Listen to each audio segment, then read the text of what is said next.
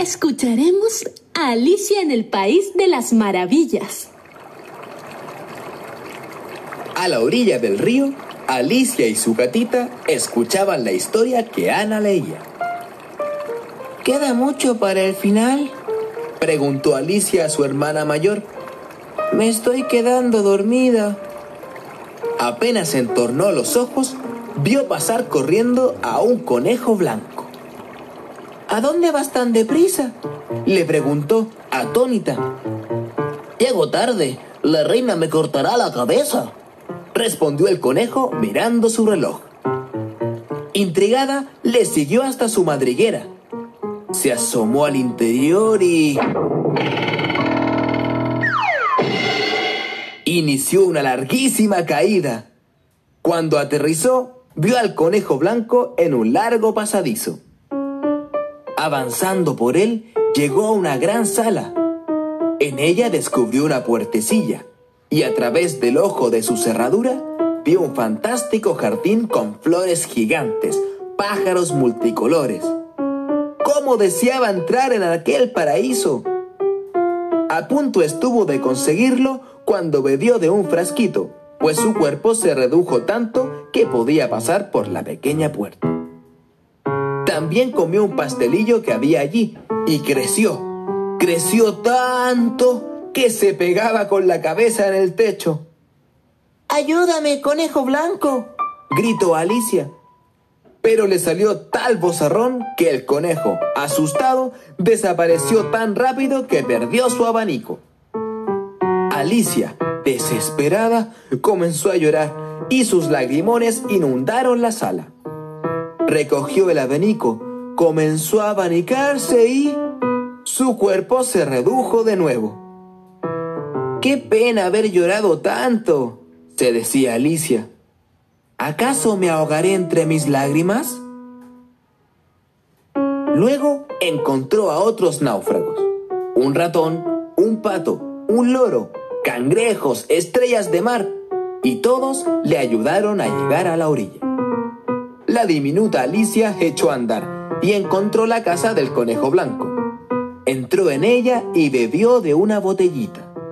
De nuevo creció y creció y creció hasta llegar al techo. Parecía que iba a romper la casa. El conejo blanco y sus vecinos la echaron a pedradas. Pero las piedras, al llegar a sus enormes pies, se convertían en pastelitos y al probarlos, Alicia adquirió el tamaño de una muñeca y así pudo salir de allí. Se adentró en el bosque y se encontró con una oruga sentada en una seta que fumaba en pipa.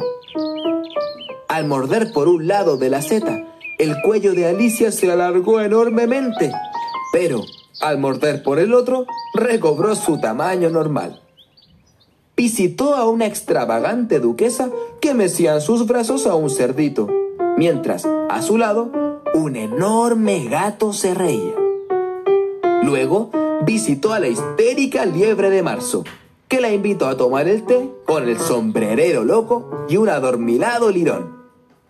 Al fin, descubrió en un árbol la puerta que daba al fantástico jardín, el cual pertenecía a la reina de corazones. ¿Quién es? Preguntó la reina al ver a Alicia. Rodela. Yo... yo soy Alicia. Y ya estoy harta de ser diminuta o gigante.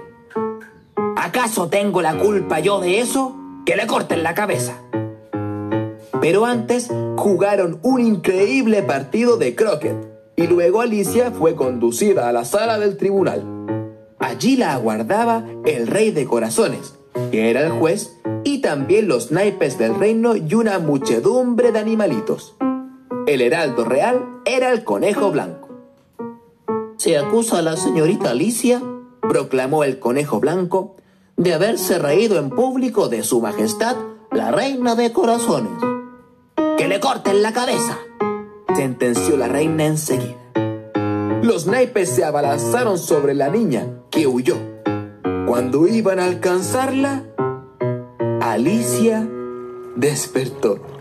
se encontró tendida a la orilla del río y se dispuso a contarles a su gatita y a su hermana lo que había visto en su sueño, allá en el país de las maravillas.